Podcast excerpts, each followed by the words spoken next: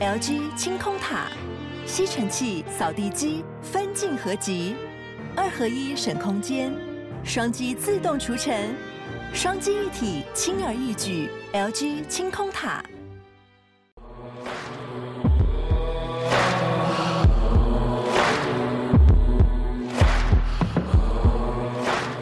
晚安，欢迎回到古董学区，我是鸡手，我是 DK。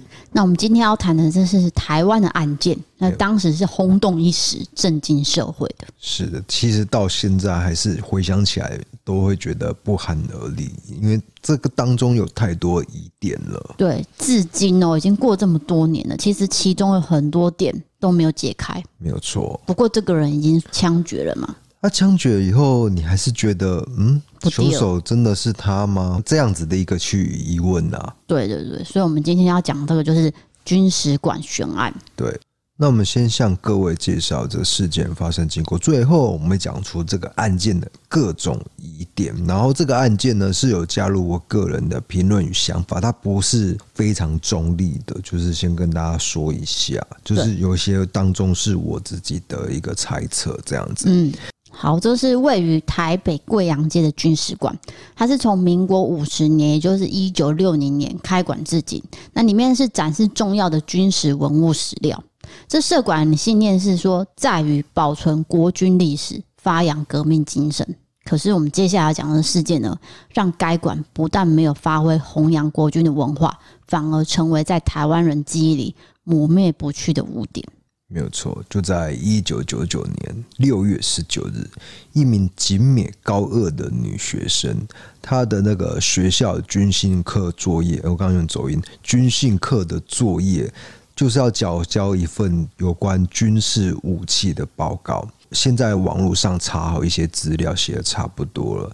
但是呢，她求好心切哦，就是希望可以报告放上一些军武的照片，趁着了端午连假，就在那个下午两点，请他的哥哥骑着摩托车，就是特地来到这国军历史文物馆，就是想说在这边可以拍到作业所需要的影像。她就是很一个很认真的小女生呐。那她妈妈也催说：“哎，你赶快去拍一拍，因为现在。”端午连假，等一下之后就要上课，就没办法做这个作业，所以他们就过去拍了。对，当天呢其实是下的大雨，因为那时候六月嘛，等于是梅雨季节。是。好，那哥哥呢就穿着简便的鞋子，一下子就淋湿了。哥哥送妹妹到那边之后，就骑车离开了，然后就跟妹妹约好说，我们下午三点在军使馆门口碰头，我来接你。这样，可是一个小时之后呢，哥哥准时抵达军使馆门口说。不见妹妹人影，完全消失了。好，那因为军使馆前面会有驻守的卫兵嘛。所以这个哥哥他就走进去问了一下驻守卫兵，因为你一定是先问卫兵嘛。妹妹就是进去了嘛，穿着运动服卫兵就回复。那直到今天呢，这个哥哥还是记得很清楚这个卫兵的长相是怎样。而且这个卫兵，你你想想看，他在执勤，他不会去穿穿运动服。对，所以这个是一个很奇怪的点。反正他就是这个哥哥，就是有这个印象就对了啦。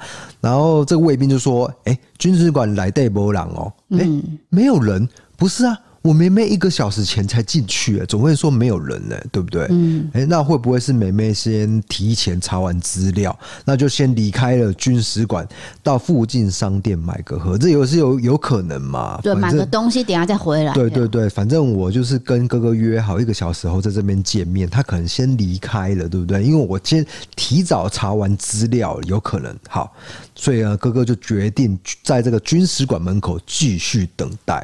但是过了一段时间，妹妹就是没有出现啊。这时候他就二度询问卫兵，那卫兵的脸色露出那个很不耐烦的表情，再次以非常坚定的语气说：“里面真的没有人了，我帮你确认了。不管你在等谁，你都可以先离开了。”所以呢，女学生就此离奇失踪。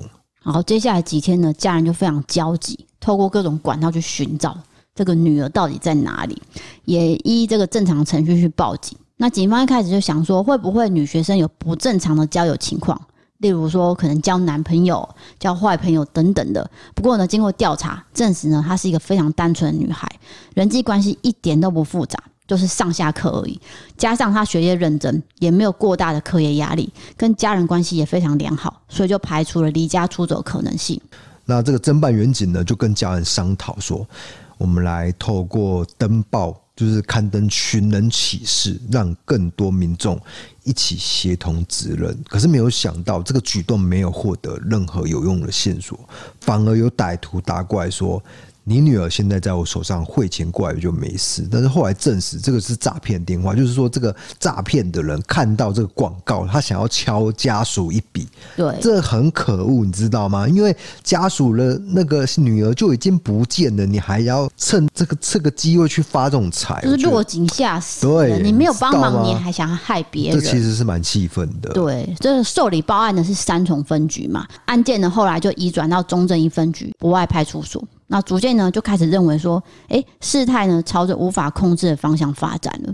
因为一名女学生无故失踪是一件很大条的事情。好，警方跟家属就一起到军使馆去询问，可是没有想到哦，军使馆的态度就踩得很硬。对，因为他们说现在不是开放时间，我拒绝你们进来搜索，拒绝警察搜索。对啊，可是我跟你讲，就是军方跟警方他们毕竟不是同一个单位，嗯，所以就是。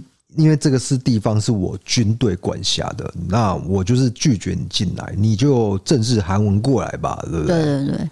可是这是国防部管辖的，就是说我们说了算。对，这个对对对，军事馆是这么认为。刚讲的，嘿，对。好，在女学生失踪两天之后，就是二十一号，军事馆呢终于让警方进入调查了。不过有一点就很奇怪，这个馆长是李明德上校。他特别叮咛说：“你们整个馆都可以找，没有关系。可是我的馆长室，你们不能进来，因为平常这个空间呢，我不会对外开放，你们找了也没有意义。”对，其实他这样讲，好像乍听之下合理，不会去跑到跟了馆长室去参观嘛？一般民众不会去啊。是啊，对，所以他这样讲好像有合理。所以，所以警方就摸摸鼻子了，想说：“好，那我就在馆内搜搜搜搜搜，可是也没有找到任何线索。”但是家属呢，就注意到了。哎、欸，你们有装监视器啊？你们就调出十九号的印象，不就好了吗？对啊，赶快调影像，让我们了解嘛，对，对不对？可是诡异的事情来了，馆长拒绝。他的说法是说，开馆的时候白天没有录影，我们监视器是晚上才有录。这听起来就非常非常不合理，因为白天才有游客进进出出，你监视器才要来维护馆内的安全，可是你白天竟然没有录影。这怎么说都说不通。对，不太可能。所有的机构就一定是白天会有录影，对，或是应该是全天呐？对，应该是二十四小时录，怎么会白天没有录影？对，你这个说法就是怪怪的嘛。好，这时候听到质疑的馆长呢，他又改口了啊，不是不是，我搞错了，白天有录影啊，只是我们刚好端午节连续假期，整整三天没有录影。对，这这更奇怪，因为。连假的时候才是有客人，对，才是有一些人来参观。结果你反而廉价没有录影，这这是怎样？为了省电吗？对啊，不可能嘛！就跟你白天没有录影一样荒谬。对，听起来都不对。没有错。好，这时候警方跟家属在军使馆坚持，我们一定要看到监视器录影带。你们一定有隐瞒什么？我们今天没有看到影像，大家都不要离开。对，那军事馆这个方面，他们就第三度改过啊，拍摄。是我们的错，真的是有录影带啦，有有有有搞错了，搞错了哈！他就拿出了录影带给家属看，哎、哎、奇怪！大家一看，为什么两点的时候没有拍到女学生进入馆内呢？后来他们就很神奇的发现，军事馆他们拿出了录影带是怎样呢？五月十九号，而不是六月十九号当天的。发生日是六月十九号，他们竟然拿上个月的十九号，然后他在那个录影带的标签写六月十九，对，从五把它改成六，对，就重贴了一个标签，真的很变态、欸，就是想要骗这个警方跟家属，没有错。好，警方此时就了解说，军使馆的态度绝对是有蹊跷，嗯，可是他们碍于是说，哦，国防部的单位，对，就等于是真的没有辙了。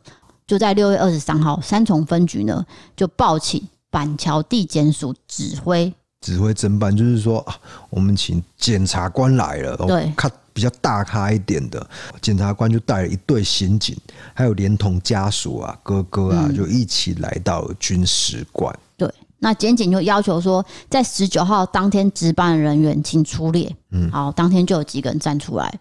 那还记得我们刚刚讲的？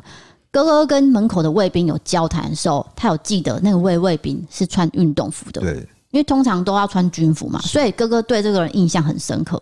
好，所以检警就请他们穿上运动服，就全部一排的人都穿运动服，你们都去换看看这样子，要让哥哥指认。对对对，其中有一名士兵呢，他换运动服的时候，这个动作呢就特别扭捏，这样遮遮掩掩的，还刻意面对墙壁。这警方就问他说：“哎、欸，你可不可以转过来啊？有什么好遮掩的呢？”好，他就这样啊，好，终终于就转过来。就他一转身，这胸口有什么很明显的抓痕。嗯，同时哥哥也认出来，对，就是这一位。当天就是他跟我说里面没有人的，对，就是他。哦，那他是谁呢？郭庆和一兵，检警就认定郭庆和是嫌疑犯。那如果不是嫌犯呢？至少他也知道当天六月十九号发生了什么事，所以就决定要将他带回侦讯。可是这个举动哦，却严重引发了军警双方的冲突。军方就说，这个案子应该要由军事检察官来讯问，你们检方没有资格动郭庆和一兵。对，可是问题是失踪的女学生是平民啊，那检警侦办应该是毫无疑问，因为他是在找一个平民，对对不对？不是阿兵哥。对啊，那可是问题是说，军使馆的态度还是踩得很硬。那检察官灵机一动，好。你们不让我带走郭庆和没有关系，我当场在军使馆讯问他。检警第一个问题就是说，你那个胸口的伤是怎么来的？因为他一脱下衣服就很明显的抓痕啊，是不是跟女学生有关联呢？那郭庆和一听，他马上就显得很不安，嗯，然后哑口无言。那很快呢，就在这个坚决努力下，突破了郭庆和的心防，他就俯首认罪，并且以书面的方式写下了作案的经过。是的，那经过是怎么样的？就是他就是写说，那一天两点以后，馆内呢只有女学生一个人进入参观。勤指部第二中队一兵郭庆和在军使馆一楼入口值日。郭庆和一时冲动，动了什么呢？邪念，他就上前跟女学生攀谈。那知道他是为了学校作业，正在找军武的相关资料，于是诱骗他说。我们三楼的馆长室里面有更多的资料。我看你很认真哦，我我们是不会带一般外来民众去参观啊，不然我特地带你去看一下好了。女学生不疑有他，就跟着郭庆和进入了馆长室，但是没有想到，郭庆和就是在馆长室的预测对女学生做出了性侵的行为。当然，就是过程就是把他的就勒毙了他。但是女学生那里也不是好惹的，啊，她就是做很多的反击，在那郭庆和胸口留下了清晰的抓痕，就是有挣扎的动作，所以才留下这个抓痕嘛。没有错。好，那在女学生就是被他杀害之后呢，他就将这个尸体放置在馆长室电脑桌底下，然后郭庆和在装若无其事哦，继续过他的生活。那案发当时呢，除了郭庆和一兵以外，其实还有一名值日兵叫做小蔡。还有一名值日官 A 中校，也就是整个馆内哈有三个工作人员就对了。对，但是奇怪的是，为什么在馆内让学生女学生就是把他杀掉，另外两个人完全不知道？你你相信吗？这个馆有那么大吗？就是说女学生一定会有尖叫，那冲突的时候可能会有撞到东西的声音啊等等的，怎么可能另外两名会听不到？是。那值日兵就有声称说，我当下呢是在睡午觉。那值日官就说我在看电视，哦，两个人都没有听到。好，军使馆呢原本是定在下午四点半会闭馆，可是这一天却在提早半小时就关门了，等于是四点他就关门了。嗯，那值日官对于提早关门，他也没有问为什么。这个要不然就是说，就是军使馆呃勤务太松散，我爱几点开门几点关门都随便我决定，就是平常就是这样子很轻松啊，随性就对了。对。要不然就是说，在场三个人可能都都有关，都知道说发生的事情，所以赶快提早关门，对，让我们去掩盖一些事情，这样子。好，在当天晚上呢，郭庆和就跑到三重市的租车行，先以两千块租了一台轿车，停放在附近的停车场。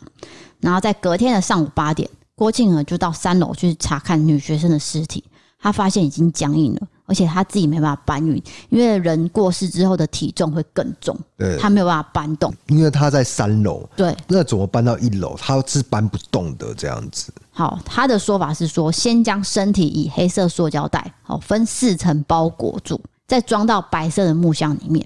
好，那这个木箱呢，原本是装投影机的，长约一百公分，宽跟高都是六十公分。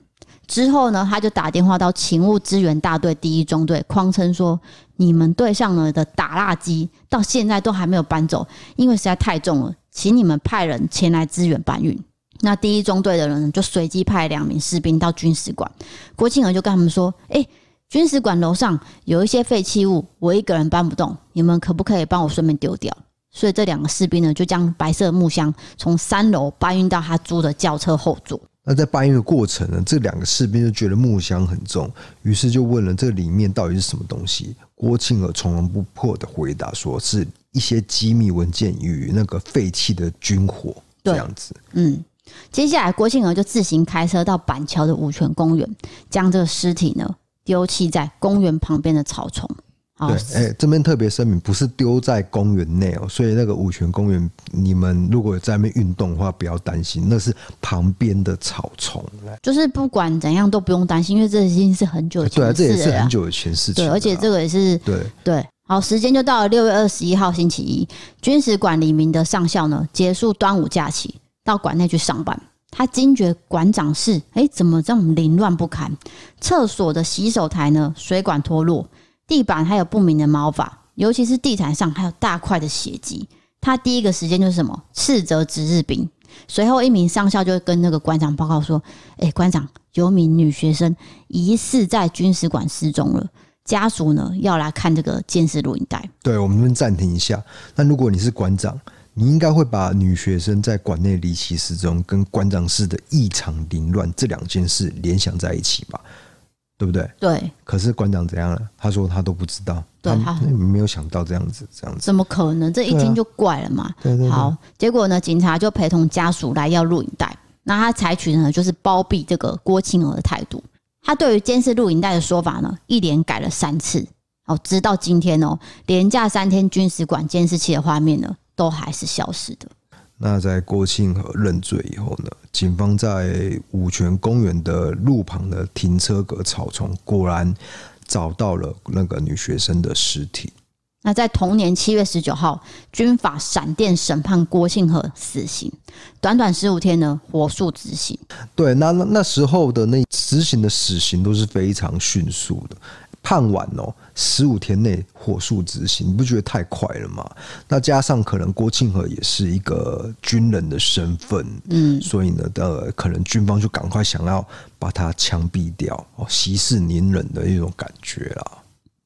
接下来我们要讲的是军史馆的编制跟管理。大家不要以为军史馆只是个参展的地方，它其实是一个营区，它主要的任务是在于陈列国军光荣史迹。而且呢，位于的是台北的闹区。那请问，一个一兵他能够只手遮天，从作案、藏尸、弃尸，还有抽换录影带这些事情都没有任何其他官兵知道吗？对，就是整个他算是一个营区嘛，整个营区人都不知道，超怪的。可是，在案发当时，馆内是有四个人的。依照郭庆和所言，他把学生和女学生带到馆长室的时候，值日官在看电视。值日兵在睡觉，下午两点是睡觉跟看电视的时间吗？对，后来他们都会有受到一定惩处，一定的惩处啦。然后可能就是就是太松散了嘛。对，我跟你讲，就是可能是这个勤务是太轻松。虽然他们编制是隐居，嗯，可是他们不像其他的阿兵哥在操课的室内嘛，所以可能没有那么多事情可以做。是的。可是接下来发生的事情不可能没有声响，一定会有声音。嗯，可是呢，另外两个人都说，我完全不知道，我没有听到。哦，他们到底是麻木不仁，还是说这个馆实在太大，大到呢声音都没有听到？嗯，附带一提，他们从未被列为证人或嫌疑人哦。嗯，因为这个审判的那个太迅速了。对，郭庆和认罪以后就马上枪决，然后哎就没有调查了，其他人好像都无关一样。对。在搬运尸体的时间是二十号早上，过了年假之后，军史馆已经有五个人知情了。请问一下，郭庆和一兵他能够指挥两名士兵搬这么大的箱子来到租的轿车上面吗？都没有人去问吗？对，就是搬的过程，你郭庆和你在指挥两个人在在搬，可是他只是兵，你知道吗？他不是士官，也不是军官，他怎么有办法去调派人？然后。搬的过程都没有人去问说，你们两个搬的那个箱子是什么，都没有问。再来就是说，他指挥那两个人怎么会理他？对，对不对？对对对，就我刚刚讲的啊。对啊，好，再来就是说，国防部呢，在案发六月二十四号呢，就召开了两度记者会，他们承认命案现场在搜证前已经遭到破坏了，所以这个案情侦判呢就比较困难。但到底是谁下令湮灭证据的？为什么这些证据被破坏了？馆长李明德上校自白，他有说，在发现馆长是凌乱不堪之后呢，女学生家属也来要人。他认为郭庆和嫌疑很重大，那为了进一步了解事发经过，他才没有向检警单位通报。直到检警单位来破案，要来馆长室搜证的时候，他才发现现场已经遭到破坏了。就一言以蔽之，一切都跟我馆长无关呐、啊。可是我真的是完全不相信这个人的说法。对馆长的说辞，你们怎么认为呢？大家听了会不会觉得哪里逻辑不通？是。好，军使馆事件当中呢，军方跟检警的态度呢，明显是很对立的。一边想要掩盖事实，另一边是很积极的协助家属去找出真相。侦办的检方就指出说，女学生失踪之后，家属跑到军使馆找人，但是军方却跟他们保证说，军使馆是最安全的地方，不让他们进入。那其实当时所有的迹证都还在馆内，对，真的很不寒而栗，而且真的是发生在军事馆内，真的是没有人会想到会发生奸杀案。对，那明明馆长在二十一号上班的时候就已经有发现毛发跟血迹，还有水管被踢破了。那就像前面讲的一样，这一定跟女学生案失踪有关。可是军方却把整个事情都压下。再就是说，郭庆和承认之后，军方私底下呢一直跟检警单位要人，把那个郭清和要回来，说：“哎、欸，让我们来侦办就好，你们不要碰。”哎，因为以前你知道，就是军方是他可以办自己人，然后检方是办自己人。嗯、那现在是不不一样，你知道？就是、现在已经跟以前不一样。对对对，现在外面的检方就是可以办军方里面的事情，这样子。对，就是好像是洪仲球事件过后就改成这样子的了。对，那所以就是馆长发现说啊，纸包不住火了，然后在抢在尸体寻获之前呢，就在二十四号召开记者会，表达他们说，哎，我们有协助在调查这个此案，然后让社会大众跟媒体记者都知道，军方的说辞呢是很明显在演过这是非的。对，他其实就是说召开这个记者会，很明显的，就做个样子。哎，对你懂意思，就是啊，我们有在调查，对对对。总之呢，这个事件呢是牵扯了四方：军方、检警、女方家属，还有郭庆和的家属。那除了军方以外哦，其他三方，也就是说检警啊，就是女方家属跟郭庆和家属，他们都认为不可能只有郭庆和一个人做这个案子，就是只有一个人，不绝对不可能，一定有共犯，或是有其他人，或是有在包庇，还是什么样。对，就连社会跟舆论气氛呢，都认为这个事情没有那么简单的。再来就是说，监视器录影带是全案的关键跟重点，但是非常戏剧性的是说，哦，军方呢说辞一改再改，最后就强调说，哦，我们端午连假三天都没有录影，这你相信吗？对啊，超怪。然后跟大家说一个秘辛，其实这个录影带是存在的，因为我调查那个以前的报纸啊。第二个，他们就写说，其实郭庆和在二十三日中午的时候被移转到三重警分局，他就承认了，根本就是有录影带的，只是他把录影带调包以后，把那个十九号的影像呢是被丢掉。但是诡异的是，就是从来都没有找到这卷录影带。对，到底有没有去找？还是说真的就是找不到？应该是找不到了，就是丢丢掉了，就是不见了这样子。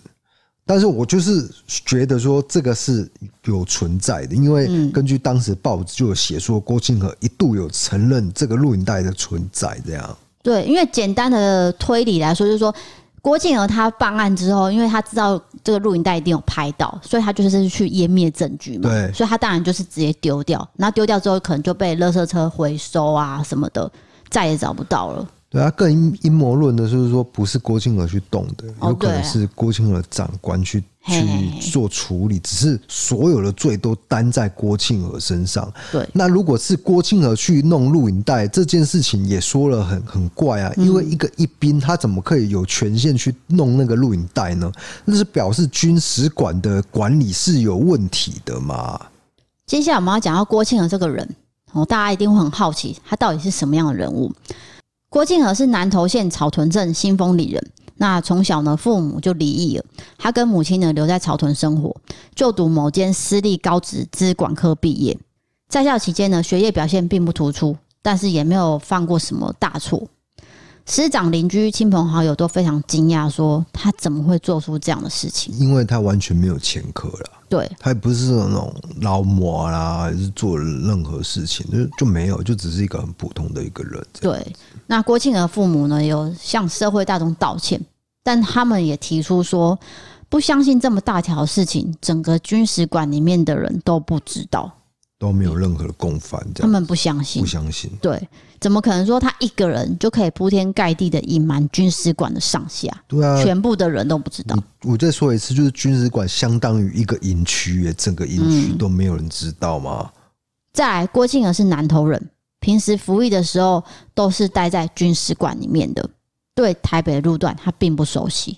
他真的可以自己一个人开车去丢尸体的这个动作吗？对，我讲一个我那个 YouTube 影片没有讲到，就是说他其实也不是很清楚尸体的位置，他只是说大概在五泉公园那边的而已，一个大概啦。对，后来才在五泉公园旁边的草丛找到，就感觉好像不是他丢的，对，你懂意思？或者是他陪着人去一起去丢的，或是他听到有人说哦要丢去那，对，反正我觉得他整段说辞就是听起来是有些破绽的，对。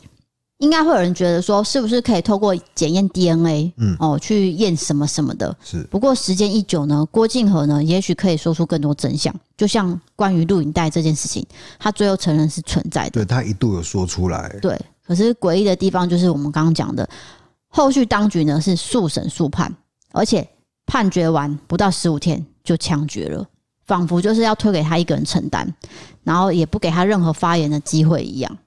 所以我觉得一般民众难免会引发一些阴谋论式的联想，嗯，哦，你快把这个人毙掉，不要再让他讲话了啊，就是让他担就好了，那其他人都没事情这样子。而且一名女学生，她只是想要查询作业哦，她的作业是军训作业嘛，她想要图文哦一起符合，就是做得更好、更完美，她才去军史馆去调查资料。可是呢，他竟然永远走不出这个军事馆。对啊，我就觉得这个真的是超扯。就比如说，我去美术馆看个这个作业，看个那个那个一个艺术画作，哎，我就被奸杀了。对，就是莫名其妙，太奇怪了。这只是一个参展的地方，怎么会发生这种事情？所以，就当时的人都非常的气愤。加上他是军史哦，不，你说的美术馆还没有军人哦，对，这是有军人的地方。你会觉得说，军人不就是保卫国家吗？你怎么会让一个女生？消失，这会让人家非常的愤怒嘛。好，时任国防部长唐飞他就痛心的跟军队说：“如果一个百姓，一个小女孩哦，进入了这个军事单位调查资料，还要提心吊胆，你各位啊，不觉得这个是对国军的侮辱吗？你们还有荣誉吗？这个纪律松散废弛。对，那馆长李明德上校呢，被认定领导无方，管理松懈。”造成这个重大事件，所以就记两个大过，核定退伍。其他相关的士兵呢，也受到一定的惩处。女学生过失这个旧责呢，始终呢就只有郭庆和一个人承担。他再也没有办法说出实情，女学生也没办法为自己说话，更没有录影像来佐证了。对，所以说你这个案件，你跟我说，哎，都是正常，都没有鬼啦。我是真的不相信，这是我个人观感。嗯，就是说，军方基层跟高层到底有没有做哑装聋？对，或者是掩盖事实，或者是有更多人涉案，或者是根本不是郭庆和做的，就是把它推推给郭庆和，或者是郭庆和也有参与，但是另外一个人。真凶就是他的的共犯是被隐藏的，也许是军官做到，我不知道到底几个人不知道啊。我跟你讲，无罪推论的，对对对，无罪推论。但是我就是说，这个东西其实没有经过审慎的调查，就很快就结案了。嗯，所以变成说，我们真的没办法去讲什么。我们不能说啊，一定是馆长做的，没有啊，也不能把这个推论推到这边，也不能这样讲了。只是说判决书就是写郭庆和，对，只是说这个案件。就是觉得有鬼，但是你也不能拿出其他证据，因为已经没有证据了，全部都不见了，这样子。OK，好，那这就是我们今天要讲这个轰动一时的案件。你有什么想法呢？呃，大家如果有兴趣的话，也可以到我们的异色档案去看这个影片。我们当时有做，也有一些画面啊，报纸当时的郭庆和的影像这样。好，那我们今天的案件就讲到这边，接下来进行到不利开杠的时间。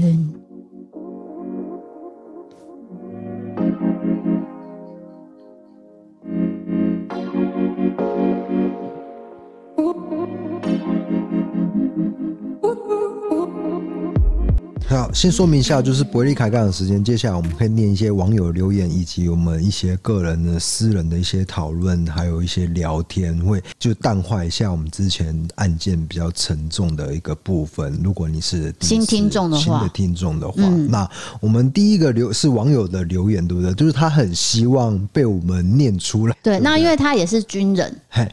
哎，不对，应该是说他当兵的时候发生的啦。对对对，对他可能应应该是退伍了。嗯，对，退伍了。那他是说他这个事情是发生在他跟他同梯一起出勤务时候发生的，所以是军中鬼故事喽。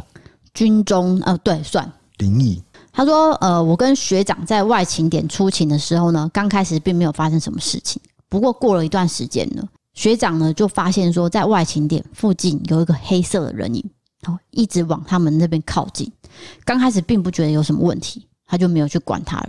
不过到后来，他发现说，那个黑色人影呢是用跑的，哦，靠近过来。哎、欸，用跑的、欸，哎，还是用跑的。鬼好像都是用飘的，就一般人。所以你会觉得他是人呐、啊？你一开始可能就会不会觉得是灵异现象，结果没有东西，欸、跑过来没有东西啊，欸、就是黑影也不见了，往你的方向跑过来，然后哎、欸，完全没有这样子，而且那是半夜。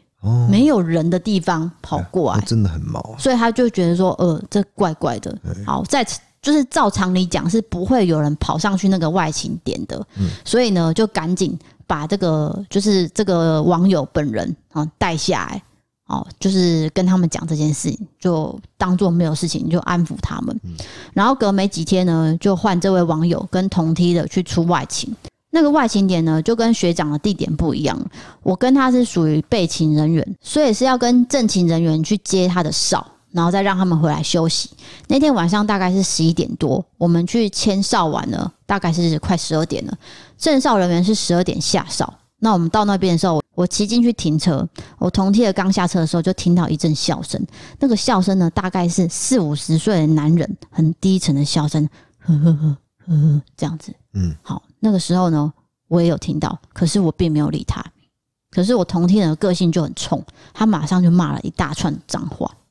这也不是很冲啊，因为有一个讲法就是说，你骂脏话的时候，鬼会壮胆啊，会退开。嘿，或是不是壮胆，是会退开。这是一个说法啊。有人是说，就是我可以壮胆啊，就是当做说啊，就是没事这样。对，好，总之呢，就是说你的气势压过鬼就对。嘿，对。结果呢，听到这一串台语的那个骂声之后，哎，完全安静。你看吧，我就说吧，没有声音，真的是有这个讲法，啊，也没有任何回复，就安静一片。好，过了一下呢，正哨人员的学弟就跑过来了，然后就问学长说：“哎，怎么了？”我同梯的就问说：“你刚刚有没有听到笑声？”学弟就说：“没有啊。”那我同梯的就在问另外一个人说：“你有没有在笑？”他说：“没有啊。”反正都没有人在笑，都没有那个笑声是凭空出现的，而且不止一个人听到。好，那我就跟他四目相望了一下。哦，就是眼神这样子交流，我们就大概知道发生什么事了，所以当下呢就没有直接说明。然后等到我们下哨回到哨所的时候呢，他就当着其他学长的面前问我有没有听到，我就点头了。那我同梯就说：“哎、真的很毛哎、”然后他就同时就说出了，他说在同一个地点，他有遇过一个全身发绿光的雕刻。他说因为那个时候是半夜。就是他的精神不济啊，就是已经太晚了，精神状况不是很好，所以他没有觉得什么奇怪。不过他过了几分钟后，他觉得不太对劲，他就回去看，他发现那个人已经不见了。他到下哨的时候呢，也没有再看到同一个雕刻回来了，所以这个雕刻就是无故的消失。那我们下哨时间已经是天亮，所以没有办法很明确的知道到底有没有看到。之后我那个同梯呢，就在另外一个外勤点，还有听到什么一个女生。被杀的惨叫声，我为什么会知道？是因为我去签哨时候，我一直听到他用无线电一直在问值班的说，可不可以换地点？可不可以换地点？然后我就等他回来，我问他，他就说我在那边有听到这个惨叫声。那他去的那个地点呢，跟我之前单位主管在白天的时候就有去看过，有发现一个神主牌跟瓮。我那个主我那个主管呢，还很不怕的把神主牌翻开来看，结果一看呢就吓到，带着我走了。在那之后呢，我那个主管就很少去那个外勤点了。我还有学长呢，遇到车祸，他马上下去看，就那个驾驶当场身亡，是一个女驾驶。我学长就说。长那么漂亮，真的很可惜。结果那女驾驶当晚就来找学长，我学长早上就跟我说，他梦到那个女驾驶。我学长说他没有在怕这个的。我们睡觉的地方后面是夜总会，我也没在怕。哦，我听完这个故事，我会觉得说，就是说。各种不同的经验是合在一起讲，所以还有他学长的对对对，所以我会觉得好像那个结构有点那个，就是这边一个那边一个，但是总之就是许多他的一个人生经验遇到蛮多次，他听到的对听到的啊，或者他自己的经验啊，各种不不是说同一个地方发生了很多鬼，而是不同的经验去合起来讲，合合集就对了，合集合集，那就是说啊，感觉。就是蛮阴森的，有一些桥段。好，今天的投稿就是讲这一则，因为接下来我们要讨论的是排行榜了。那为什么会选择排行榜呢？是我发现呢，我们在讨论这排行榜的时候呢，大家都很喜欢听。为什么喜欢听？因为我们会吵架。嗯，通常念排行榜都会有一些意见不同的地方。对 对对，大家就是喜欢听我们吵架这样子。好，那我今天选的就是网络温度计这个时事网络大数据分析。今天要讨论的是情人分手最伤人的十句话。嗯，就是说分手理由有百百种嘛。那你觉得你讲出什么是最伤人的？例如说你没有钱，嗯，这种话就很伤人啊。嗯，我们的感情跟钱，你居然是用钱来跟我说分手，这也太太不可思议了吧？应该不会有女生那么直吧，或者是男生那么直？就是有，真的假的？真的有。好，我现在来跟你讲这个排行榜。没有没有没有，如果。就是说，我现在觉得你没有钱，我想要跟你分手。我不会说你没有钱，所以我要跟你分手。会，我觉得太扯了啊。你一定会说，因为我觉得我们个性不合，所以我觉得，对，你不可能会用就是有那么。哪有可能？这个那个是你内心的想法。这个社会上人白白款就是有，因为有些人太白目了吧？那直接说出这种话，真的很白目哎。有些人就是想要狠一点，就是说我跟你就是到此为止，我狠一点，你就不会再来找我了。没没有啊，狠一点不是用这种方式狠啊，就是说我可以把你的赖删掉啊，或者是怎样怎样，没有必要讲这么明显的理由啦。我觉得啊，可是就是有嘛。啊、好，第十名就是我讲的，你太穷了，不够有钱，就是这样。呃，OK，哦，我不相信有这种人存在。我一讲完，然后呢，就明天就会有私讯说。我真的遇到这样子的人，他真的跟我说没有钱就要分手。啊、我我是引发大家过来留言，可是你也引发有人来骂说，DK 不能每次自己没有遇到经验就说世界上没有这种人啊。哦，你知道吗？没有啦，你要公正一点，只是一个节目效果，因为感觉说 啊，我就是这样子，呃，激起大家听的一个情绪，要不然很平淡，你们会听吗？对不？对吧？哦哦哦。哦，好，了解，我了解。那第二个是什么呢？哦，我的了解了解。第三个是不可能嘛？你一定说啊，没有没有没有，这个不是这样子啊，这个不是这样，你一定是这样子嘛，这才有火花嘛。大家应该懂意思，就是说有些人会写信说 DK 不能这样。其实这个我们是一个节目的流程节奏，并不是说他本人就是这样。我当然也知道有这种人存在啊，当然是知道有，只是我是我是觉得算少数了。一般人会掩饰他的分手的。一个词不会讲那么大辣辣的，就是会包装。对，但是你说有没有这种直接讲出来？有，有，一定有。因为可能他就是啊，I don't care，我就我就是很直接的人这样子。对，当然有啦。所以我要讲第十名，就是说这个经济能力已经被现代人列为一个很重要的择偶条件。对，所以他当发现说这个人没有钱啊，我们以后过生活可能会很。痛苦很困难，经济困难巴拉巴拉的，他会直接跟你说你不够有钱，嗯，你太穷了，我们就分手吧。是，或者是经济差太多，嘿，我们经济状况差太多的话，对对对，我赚很多钱，但是你赚很少钱，或者是我家境太好，但是你没有钱，嗯、那我就就嫌弃你。但是一开始为什么要交往呢？对不对？就是你一开始就知道是这样的话，你之后用这个理由来说分手，我会觉得，如果是我，我会觉得说不过去了。对，但是一开始如果他是隐瞒，哎，对，这个经济状况，那后后来被你知道，他可能就会想要分手，嗯、也许是这样。对对对，对不对？好，那第九名是第九名，就是说，呃，这个可能十八岁以下的人不太能听啊，就是说兴趣不合。哦，就是那个床上的事情不方不不不不契合就对了，嘿，就是不熟悉啦，哈，就是说，好的，这好，第八名就是说你太胖了，让我很丢脸。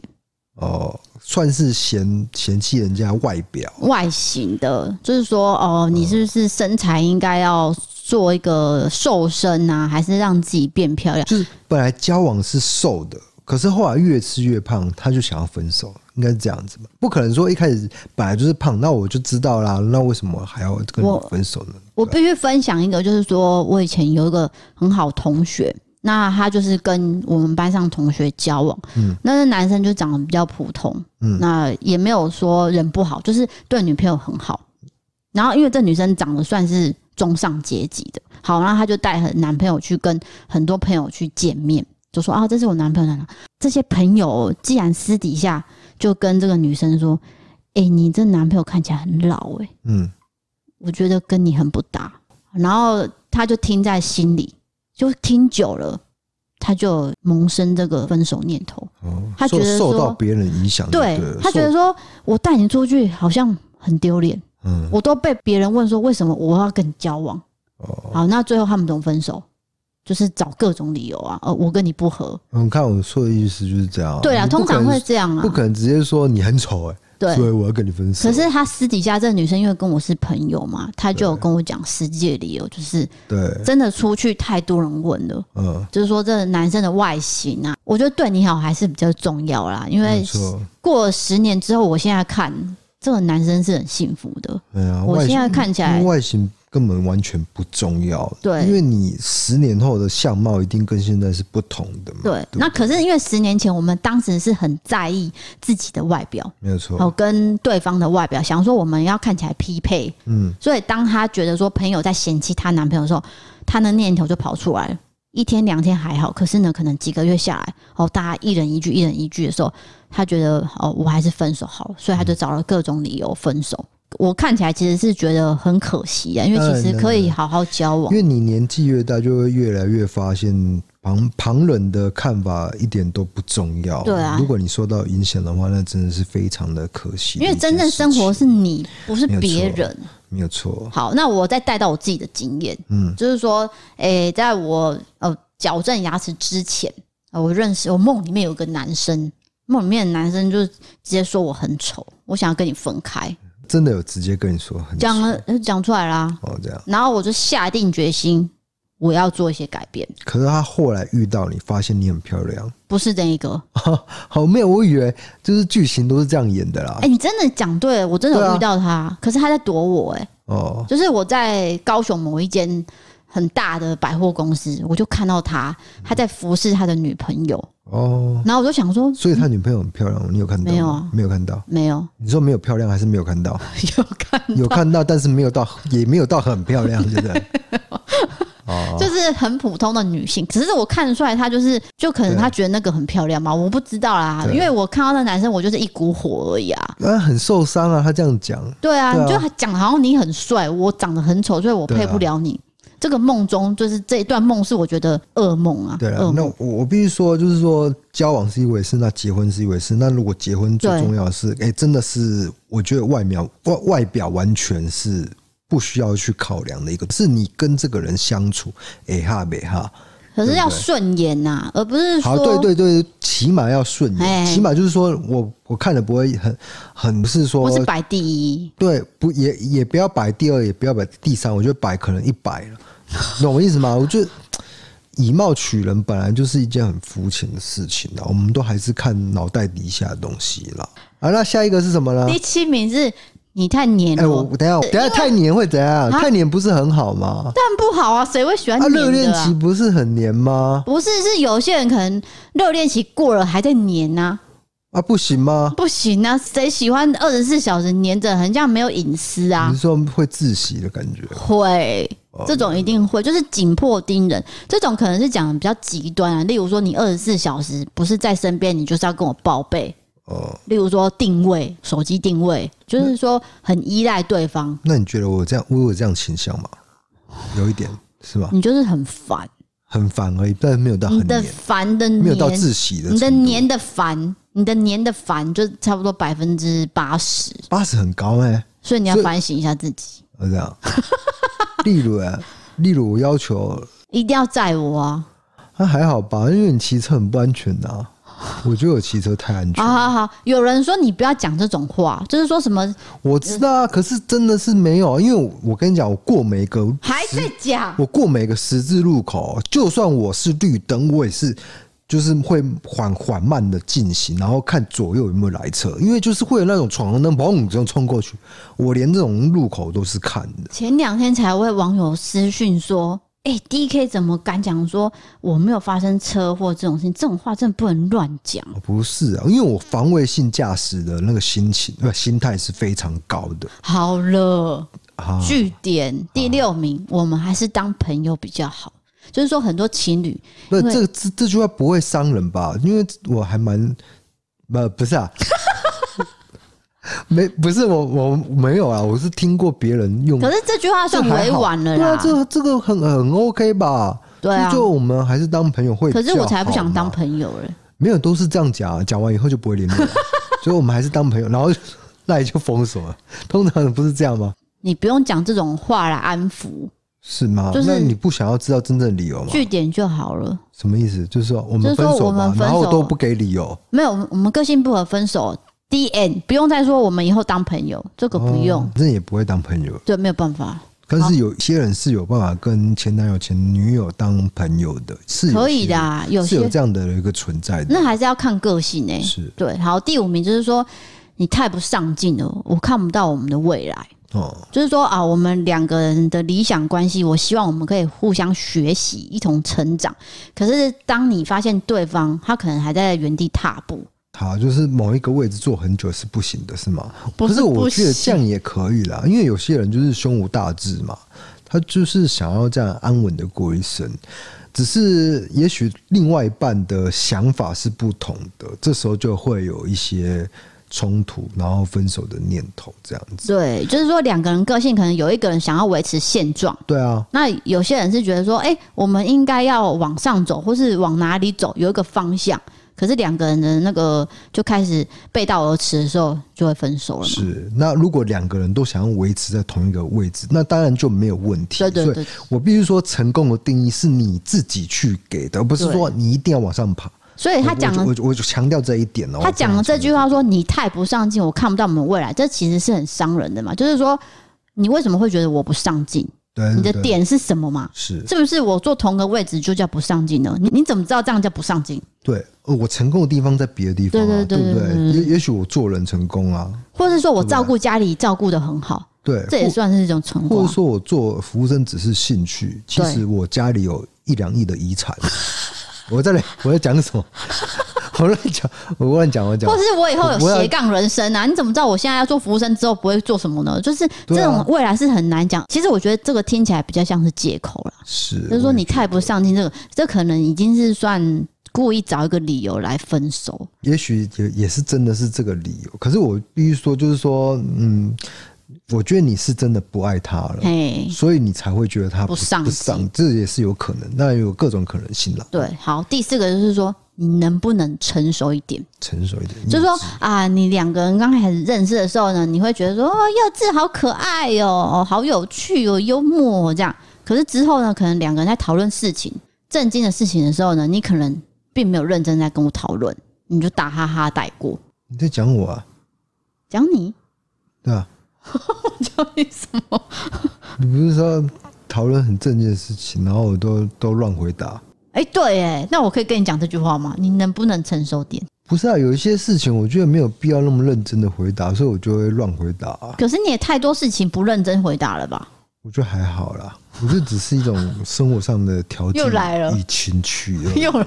你每句话都用这个去解释。好，再来第三名，和你相处我压力很大。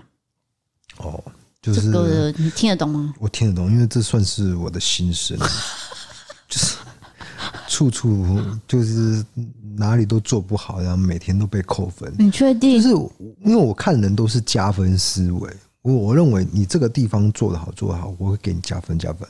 可是有一种人，他是处处看到你的缺点，这边做不好扣分扣分，那你做得好的地方他都没有看到，都是零分，就是只有零跟负分而已。那我不是说你啊，我说别人，我是说别人。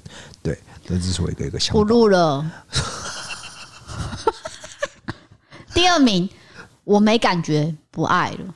欸、对啊，哦，这个就是说，这个可能感情进入一个稳定期之后就平淡了嘛。是，对对对。就像我们昨天跟一位朋友 去遇到之后，她就有说到，她跟她男朋友现在是处于分手状态。那你问她原因，她说也没有哎、欸，就是想分手。对。那、啊、你叫他讲个具体的原因，他讲不出个所以然。嗯。那其实简单说就是不爱了。对，就是没有那么喜欢了。对。我觉得这个是。年轻一点会这样了，就就没那么喜欢。但是如果你真的要走入婚姻，其实到最后都不会喜欢的，懂我意思吗？就是就是会厌恶。婚姻是爱爱情的坟墓嘛？对，绝对是死亡。对啊，那其实就是把对方当成家人，那这种爱就会另用另外一种方式继续延续下去，升华了。对，升华不是降低爱，要说升华这样子。升华，你年纪大一点就会有一种体悟，不是爱，不是一种激情啦，对对对，不是那种啊纠缠在一起啊，所以当那个兴奋感消失，你说。你觉得不爱了，所以就跟他分手，其实不是这样子的啦。对对对。可是有些人就是一辈子都在追求恋爱，也有这种人。哦，有。他就是一直到老的时候，他还是继续这样。所以他可能都不会结婚啊。有些人就是这样啊。或者是结婚以后不断的出轨。哦，婚外情。不断的要追求激情这样子。对，因为这种是一个新鲜感嘛，对他们来说。每种人的方式都不太一样。对对对。好，第一名就是直接说。我爱上别人了，我爱上别人哦，就是很直接，诚实啊，就是很伤人，可是也很直接。然后就这句话送给你，那对方呢就觉得世界崩塌了。对，你竟然直接告诉我你劈腿，嗯，那这种好像挽回的机会都没有了吗？对，可是我至少他是很诚实的讲出来，因为不爱就是不爱了。可是这个可能就是你你们两个的缘分到这边就是结束。对，我觉得真的该结束，不要去太挽留或是怎么样。如果那那个心已经跑掉，就不要去挽留了。不爱了，你知道吗？我刚好就爱上别人了。对，如果真的遇到这种情况，你不要去做出很极端的行为。对，就是不要伤害自己，不要伤害自己，也不要伤害对方，也不要伤害第三者。可是你难过，就是好好的难过，去宣泄这个情绪。不要说难过一定会有，难过一定会很难过，因为你对这个人付出这么多，然后但他竟然爱上别人，你你这个气你吞得下去吗？你一定吞不下去。对，但是我觉得你好好沉淀以后呢，嗯，你就放手。但是我也不是说很大气的去祝福他们，因为你不用祝福了，你一定祝福不了嘛。你这很生气，所以我觉得沉淀一段深情，然后展开新的恋情，展开新你你自己走走自己的路，然后你就是他们已经跟你无关了。对，我会觉得是这样。你只要想到说哦，当你在哭的时候，对方在开心，对，你会觉得说何必呢？对对对对对，就是这样嘛。所以就是你是伤害你自己，然后但是对方完全没有感觉。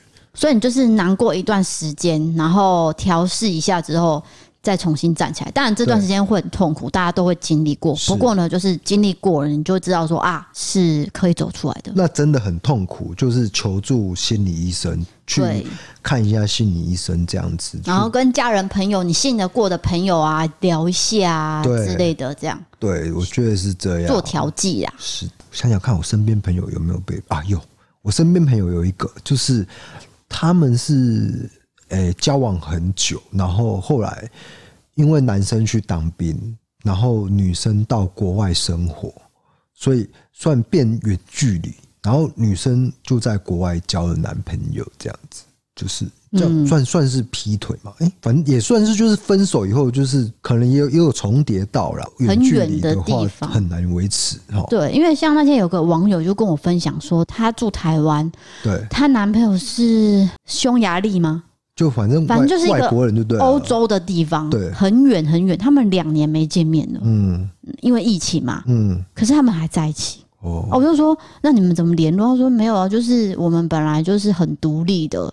那只是没有见面而已。我说哦，那你们维持的很好。对，像这种我就觉得很困难，可是他们有维持住，是这个我觉得很厉害啦。总之，感情有各种形式的状态，然后每个人个性都不一样，所以会激发各种形式的，所以没有一个绝对的答案。对啦，就是那个相处还是看你们自己。对对，只要找到一个磨合的方式。好的，我们鸡汤讲完了，接下来我们要讲到这个 ECPay 的赞助。好的。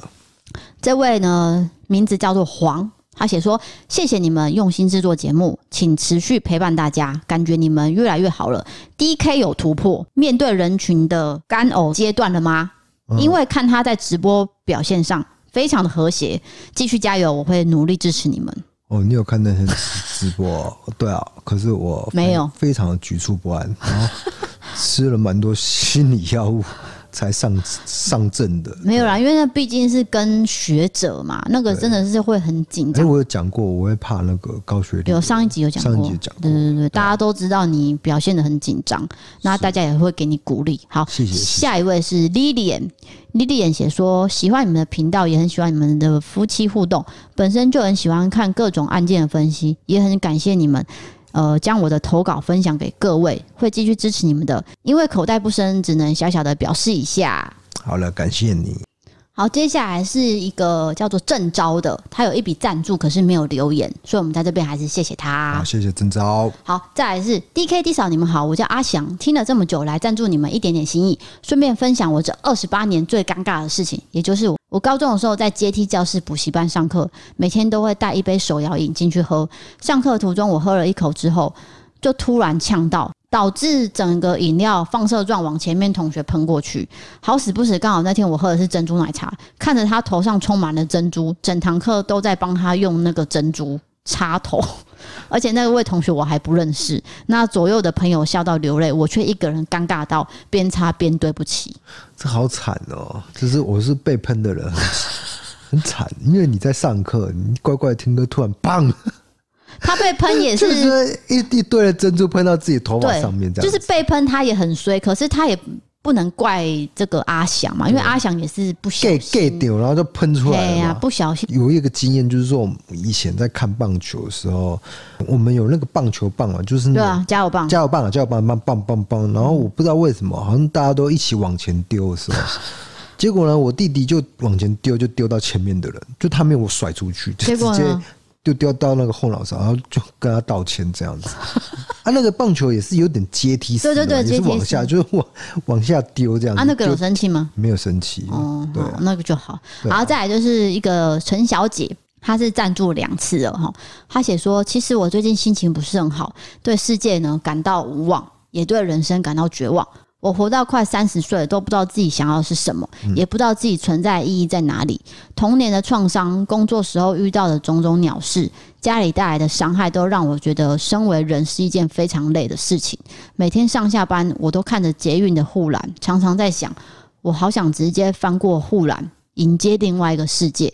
我曾经有去身心科求诊，吃了一阵子的药。后来我自行停药，因为我爸妈要求我不要再继续吃药。他们说吃那些药不好，用久了会上瘾，会变神经病，好累哦。虽然现在状况还是不太好，但是听着你们说话，心情似乎稍微放松了一点。我觉得这是一个很棒的节目，希望你们做的长长久久，加油哦。好，谢谢你，谢谢你的留言。我觉得你要留这个言是蛮勇敢的，就是你要讲出你现在的目前的状况。对，那每个人都会有遇到这种很低潮时候，嗯、然后那个低潮呢是会经历很长的时间，你会觉得好像真的是一片黑暗，你都不知道自己要干嘛，然后觉得。一睁开眼就觉得很痛苦，对不对？对，就是那种感觉。那我觉得就是不要停药。我觉得你爸妈讲的可能没有那么正确，并不是说服用有关忧郁药物会让你上瘾。我觉得那个会比较正确的，就是会控制你的心。你你呢？你的想法？药物会控制你的病况，对对，而不是说让你上瘾会变神经病。因为他说会变神经病。对对对，我觉得这个这个这个讲法是有，这是比较传统的长辈会觉得，就是说我吃了安眠药会上瘾，我吃了什么药会上。可是你要想哦，如果你今天都度不过去了，嗯。你怎么会有明天后天呢？对对，所以我真的建议你不要随便停药。我觉得你还是维持看身心科的状态。对，我身边朋友也是有忧郁症，他们就是长期服药就都压得下来啦。你知道，你如果你一停药哦，你会有很多更痛苦的症状。对，就是说。会有一些戒断症状啊，是，所以这个东西不是你随便说停就停的，所以希望如果你可以的话，还是继续服药，对，那对你的状况会比较好。我不知道你的状况是怎样、啊，嗯，那如果假设你的状况是忧郁症，嗯、就是等于是你脑袋已经缺乏血清素了，那忧郁症药物就是补充你血清素，让你不会那么的那个那么的心情的，对对对对对，其实不是说会上瘾了，真的不是毒品，对啊，而且你要停药或是减药，一定要。透过医生的对讨论，对他会告诉你，对对对。例如说，你安眠药可能本来吃的是呃十毫克，那他发现说，哎，你睡眠越来越好，他可能就减到五毫克，这种慢慢减，而不是一次停下来，那个对你的身体反而是不好的。没有错。所以，如果这位陈小姐你愿意的话，如果你需要聊天的话，你也可以私讯给我。那如果你愿意的话，也可以继续再去看医生，让医生来诊断你的情况。是的，然后有一些身心科，比如说他二楼是。咨询。咨询咨商室，对对对，对他也可以安排咨商室之类的，让你去调剂你的身，他会了解你的状况，对对对对，然后给你一些意见，心理师啊之类的。对，接下来这个是私讯的留言，它叫做。阿咪最爱 D 嫂，这是他的名字哦，哈。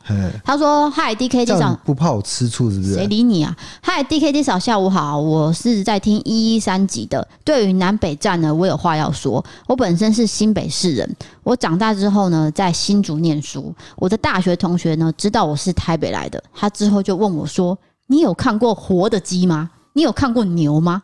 你会骑车吗？’”我只能默默的解释说，台北也是看得到鸡，而且我也会骑车，但是我没有看过牛，我只在菜市场看过活鸡，牛也是新竹读书的时候才有看到。这个算是台北人反被南部人歧视是吧？呃，新竹人，新竹的朋友，就是说再怎么样，南北真的都还是会有这种很奇怪的问法。那这个是遇到说，你有没有看过活的鸡？台北但有活的鸡啊，你去菜市场就有啦。是啊，有。对啊，或者是你去农场也有嘛。接下来是 Apple Podcast 的评论呢，这个就是有趣了，因为呢，我在一一六集有分享一下这个追星的经验。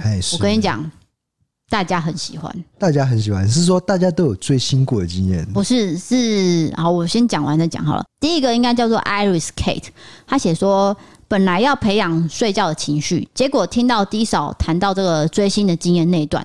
我整个被 DK 的笑声笑到不行，结果睡意全没了，我还一直笑不停。对不起，对不起，整个笑点开关都被打开了。可是真的很好笑，因为我真的好。我先跟你讲这个，你先念完全部的评论，我念完你再讲话，因为这个还有其他的。OK OK，好，再来就是说他直接写太棒了，然后就比个赞。嗯，好，再来第三个是写说听了一阵子，这个伯利开杠实在太好笑了。重点来了，这个人叫做 Amber Fu，这个很重要，你要好好听哦。他的标题是写说不停疯狂粉一定要留言。第一次留言 Pockets 就是故弄玄虚了，因为我也是谢霆锋的粉丝。谢霆锋，而且对不起，听我讲完，我怕我得罪谢霆锋粉了。听我讲完啊，哎，而且我也有加入不停疯狂。你看。不停，真的真的有这个组织的存在。摩西，你在你在质疑我这个组织哦？好，他写说听到 D 嫂也是不停疯狂，我真的实在觉得太亲切。然后 D K 在旁边狂笑，真的超烦。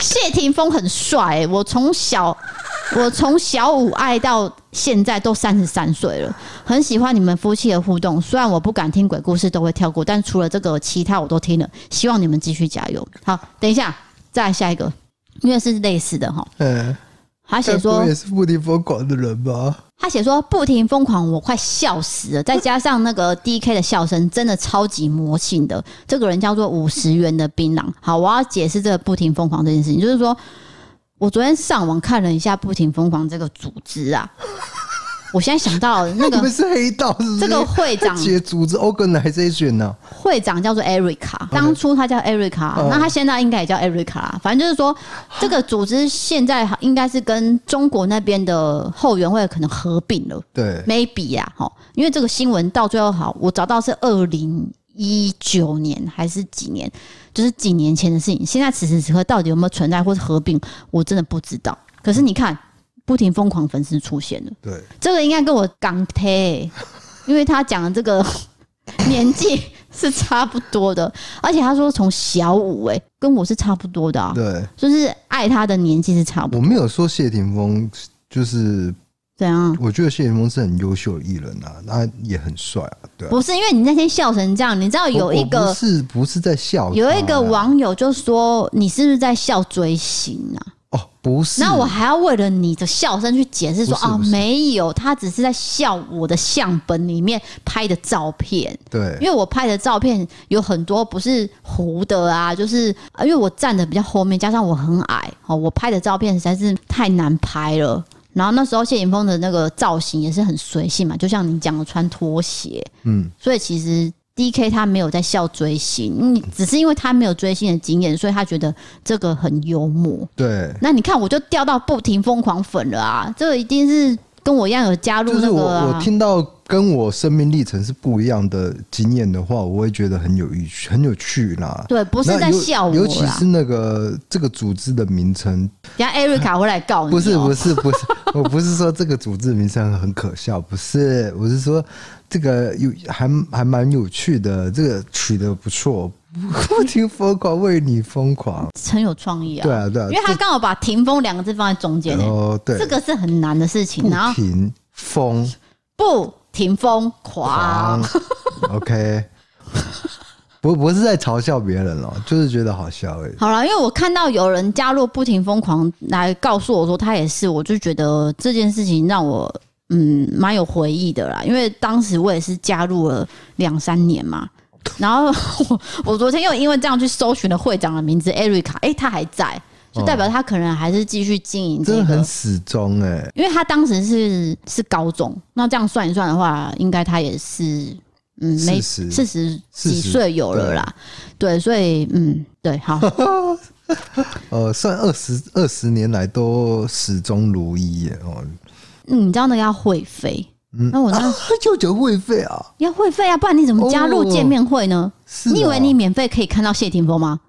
不可怜的代志，所以你加入会就是要付会费，就像你加入工会也是要付会费一样。好好，好的，了解。好了，最后就是进行到这个猫咪一百个为什么。来，我我问你了，请你表现出想要知道的感觉，就是说被骂之后的猫咪为什么它会用力的磨爪子？你有看过吗？没有。你明明就有。小茉莉每次被我骂的时候，她就会去抓东西啊。为什么？她被骂之后，其实他会去疗愈自己。嗯。因为他其实知道主人是不开心的。嗯。然后他就会去抓东西，然后就是有点舒压的感觉。因为他知道他被骂了。对。或者是他不安的时候、亢奋的时候，他就会用磨爪子跟理毛自我安抚。像有时候我可能讲话嗯太大声，他就会去突然间啊叭叭叭。就是舔毛，嗯，或是去抓那个我们的床单啊，抓那个猫抓住什么的，这种就是算恐惧啊、亢奋的时候会去做的事情，所以才有那个猫抓住这种东西的发明嘛，是算是安抚猫咪啊。哦，对，那最后还是要说，我们这个月呢合作的泽泽宠物产品呢，输入优惠码活动就是直到。明天哦，已经没了哦。好，如果到明天之后呢，就是没有九五折了。对，最后的机会了。对，那这个一样，你只要对猫咪的产品有兴趣，请点这个文字资讯栏的官网，点进去看。那这个产品呢，我一样一句话，质感跟实用都是兼顾的。所以你只要在结账呢，输入优惠码 DK 九五，就可以享有我们频道的专属折扣。这个之后不会有了。是，除非泽泽还要再跟我合作啦，不然这个折扣就是到明天，明天了，没有了，没有了，最后机会，最后机会，Final final final，我还是跟大家讲，就是猫咪的毛真的要常梳啦，因为那个毛上面有太多那个灰尘跟那个，例如说污垢等等的。那如果猫自己舔到，如果你没有寄生虫的话，它可能很容易生病。可是如果你多帮它梳毛的话，其实是可以梳掉的。主要是梳毛对它来说也是这种舒压啦。有一些猫，有一些猫是喜欢被梳毛的。可是还是有。还是有猫是不喜欢被梳毛，就是你看到那个梳毛器，它就会生气耶。对，有一些网友有分享过说，哎、欸，我的猫都不可以梳毛，对对对，会发火的那种。对，对对，所以还是要看猫。那当然有其他东西可以疗愈猫，所以你可以点这个官网来看看，参考看看。好的，那就欢迎投稿你各种经验，请点传送门里面的投稿专区。如果你喜欢我们的 Podcast，欢迎追踪留言五星评论，或是到 MB 上 App 参考各种方案。想要看我们的影片呢，可以到 YouTube 搜寻异色档案。想要看我们的日常，请追踪我们的 IG。谢谢各位。我今天就陪你到这边了，我是 DK，我们下次见，拜拜。哦，抱歉，我忘记给你了。我们我是 DK，我们是 Disa，我们下次见，拜拜。我是 Disa，我们下次见，拜拜。拜拜。